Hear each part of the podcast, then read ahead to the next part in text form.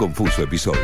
Una mirada por el agujero del pantalón de Dios. ¿Qué está queriendo decir Dios? Miércoles de 20 a 22 por ICN La Patriada. Y eso es una falta de respeto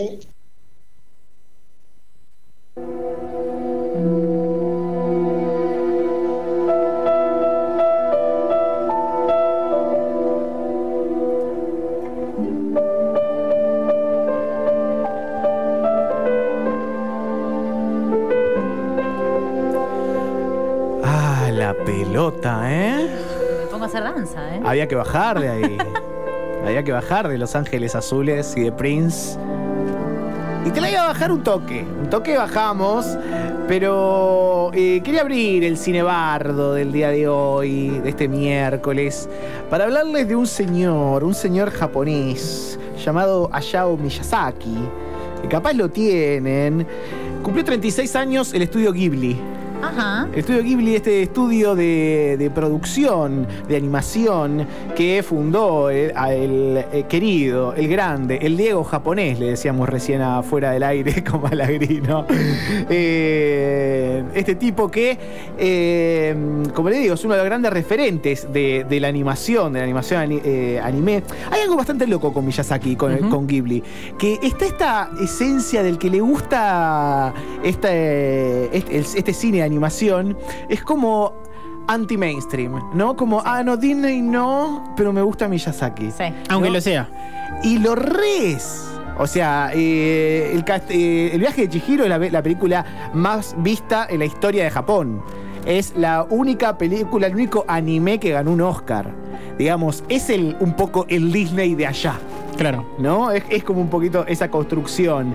Eh, entonces es como una falsa contraposición, pero eso va a ser un poquito la que va a guiar esta columna. Eh, eh, como les digo, es un héroe nacional, el tipo está todo el tiempo en televisión, ¿no? Es un gran fenómeno. Está vivo, además. Está vivo, está vivo, se retiró como 80 veces. Eso es un demente, es un, es un gran demente. Eh, de hecho, eh, eh, lo, que, lo que vende en, en merchandising también es toda una movida. Su música es fascinante. No, no, la música ¿no? me mata, ¿eh? La música ya cuenta historia. Sí, sí, ¿no? ya está. Ya es acción la música, ¿viste? Ya me imagino todo. Siempre hay vals así y cada tanto van a escuchar estos golpes que aparecen tan, tan, tan, tan. Que es un poco la música de castillo, de, de- de hacer caminar algo enorme como un castillo, ¿no? bueno, el mi, mi vecino Totoro, por ejemplo, una de las películas más conocidas de Miyazaki, perdió muchísima guita cuando la estrenó, pero la recuperó toda vendiendo muñequitos. Claro. ¿no? O sea, imagínate lo que es el- lo que hacía este tipo. Por ejemplo, Porco Rosso. Porco Rosso es una película de un aviador también, muy conocida. Y era una película que había hecho el estudio Ghibli para eh, una aerolínea, para Japan Airlines. O sea, era un video que aparecía para, viste, cuando te vas a subir al avión y que Sí. te da las instrucciones, yo qué sé. Y le gustó. Entonces, eh, la aerolínea le garpó la producción de la película. Y la- fue una película que no sé si fue la primera, pero vamos, a- se lo atribuimos. La primera película que se estrenó en el aire. Ah, ah, ah, me muero. O sea, la primera, l- para verla tenías que tomarte eh, Qué eh, un avión de Japan Airlines y la veías en el aire la película. Magia pura, ¿eh? Magia pura. Sí. Ojo con que vuelva eso, ¿eh? Está volver, buena. volver a autocine, podría volver el, el Avión cine de avión, avión claro. cine, claro. Ojo. Y Flybondi. Era una chatarrita que te llevaba, más o menos Más lo o mismo. menos. Capaz que no sabía si llegabas, pero bueno, no importa. Eh, Ghibli es como, o sea, esa falta esa falsa dicotomía que tiene un poco los quienes son fanáticos de, de este tipo de cine. Es falso porque, a ver, es una empresa, está completamente preocupada por la venta de entradas. Eh, digamos que es esa idea de que algo comercial no puede tener alma. No, es cierto, digamos, ¿no? O sea, que porque sea comercial algo no va a dejar de tener esa, e- e- ese alma que tiene la poesía. Eh, de hecho, Disney tiene todos los derechos para distribuir Miyazaki. En los 80, los animadores de Ghibli se fueron a conocer Disney y ahí conocen a John Lasseter, que es un tipo que hizo nada más que Pixar. ¿No? Ajá. Eh, cuando todavía laburaba para Disney. Y eh, en el 87, Lance, eh, Lasseter viaja a Japón y le muestra a Miyazaki los cortos de Pixar. Y a, Pixar, y a Miyazaki, que no le gustaba la animación digital, no le gusta la animación digital, es todo a mano, quedó fascinado con ese laburo y se hacen amigos. Y de hecho, él era fanático de App. Pero no de App, toda la película, sino del comienzo de App. De la peor parte de la Sí. vida, que te Uh, destroza. El- el- lo más duro de Up. Que te hace Por mierda. favor, ¿cuánto lloré con esa película? La fui a ver Ay, al no. cine. Lloré mucho, pero mucho. Mal, con congoja, ¿eh? Sí, no, es que esa parte es terrible, terrible. Eh, y además también pasa mucho que le gusta esto, que es como, ah, eh, o sea, que no hay nada que entender, que es un flash, Miyazaki, ¿viste? Como Claro. que esa película que son un flash. Y tienen toda una, una construcción, ¿no? Lo loco de Miyazaki es que no escribe guiones, no es, no es que se escribe un guion, sino que se parte de una idea y hace todo a través de storyboards. ¿No? Eh, todo a través de dibujos y ahí se empieza a reconstruir la historia, a través del dibujo. Entonces, por eso parece que las películas eh, siempre quedan cabos sueltos o que es media cambiante, que no tiene un hilo conductor que va de un lado a otro. A diferencia de Disney, ¿no? Que es todo un gran equipo que va hacia un lado. Miyazaki lo va laburando con su gran equipo, que tiene un, un edificio lleno de animadores, eh, y así se va laburando la historia. Eh, de hecho, él dice, yo no hago la película, la película se hace a través mío. Ah, bueno. Es como la de Cortázar, eh, no vamos a hacer el amor, el amor nos va a hacer a nosotros. Eh, de hecho, eh, cuando hablábamos eh, en Disney, vimos la vez que hablamos de Jodorowsky, que todo tiene que estar calculado, todo tiene que, por eso Sí. no querían hacer Dune de Jodorowsky. Bueno, ese quizás sí es su gran diferencia. Acá hay un genio, un demente, ¿no? Que va eh, con todo un gran equipo detrás. Eh, pero a mí lo que me interesa, y si vamos un poquito a la historia de Miyazaki, él se crió en el medio de la guerra. En 1941 nació, su vio las dos bombas caer, su pueblo se vio prendido fuego gracias a las invasiones de los Estados Unidos. Eh, entonces el tipo generó como una gran eh, visión, estaba muy preocupado por el progreso de Japón. O sea, el cambio repentino de la des- del Japón destruido Sí.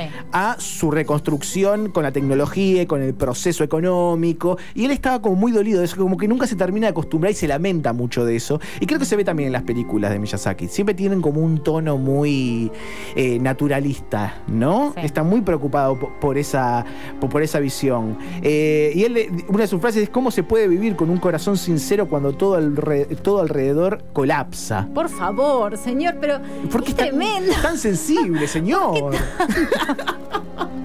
Me hace mal, realmente. Y él está muy preocupado por eso, ¿viste? Y, y- y eso es lo loco también, que en la película de Miyazaki no hay malos. Todos son medios malos, todos son medios buenos. En la vida misma. Es la vida misma, pero siempre hay como una línea, ¿no? Sí. Como hay una línea que es, eh, podríamos decir, una línea de, de maldad, que es la, la codicia o la gula, Sí. o el exceso, ¿no? Y a esto voy a lo que decía antes, de, de que él, él- él odiaba, por ejemplo, los programas de comida.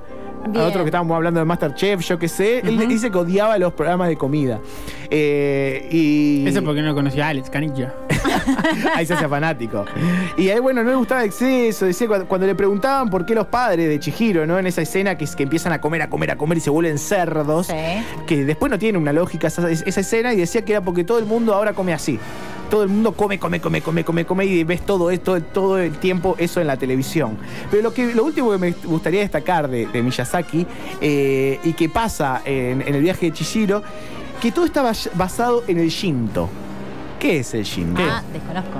El Shinto es la, una- la religión tradicional japonesa en lo cual todo tiene espíritu, Ah. todo tiene vida. No es que está, no está diferenciado entre las cosas, Una los neurosis animales. Sí. no. Y bueno, y así es su- sus películas. En, en la película de Miyazaki todo tiene vida, todo vive. El castillo camina, Bien. las cosas viven, se mueven. Eh, y bueno, y eso propone también como una conexión un poco divina con la naturaleza, ¿no? Y de- pero cuando le preguntan a Miyazaki eh, por el Shinto, él dice, no, no creo en el Shinto. No, me muero. Pero lo respeto, pero lo respeto. Y siento que el origen animista del Shinto está profundamente arraigado en Me gusta la idea de que debemos apreciar todo porque ahí vive un kami, un espíritu. Y que deberíamos apreciar todo porque todo tiene vida. Y eso me parece que se, se ve muy representado en, en, en las películas de Miyazaki, ¿no?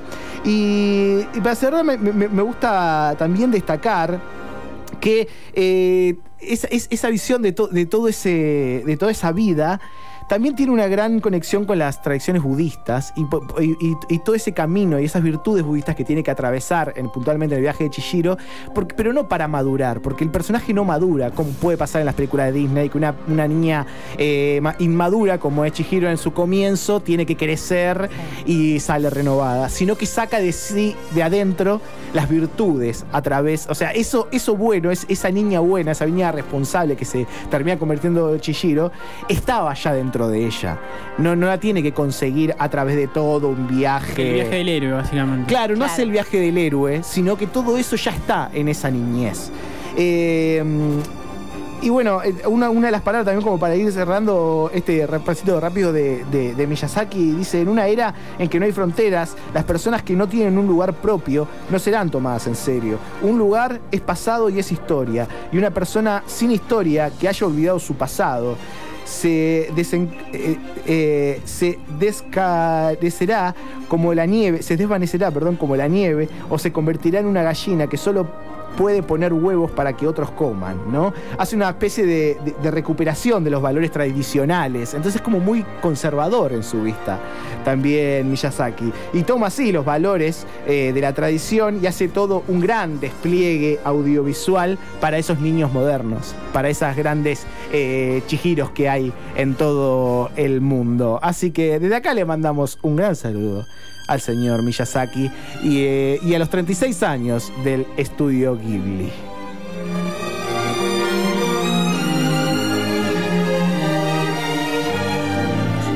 Dame otra calada O párteme la cara O miénteme y dime que me quieres Que todo está bien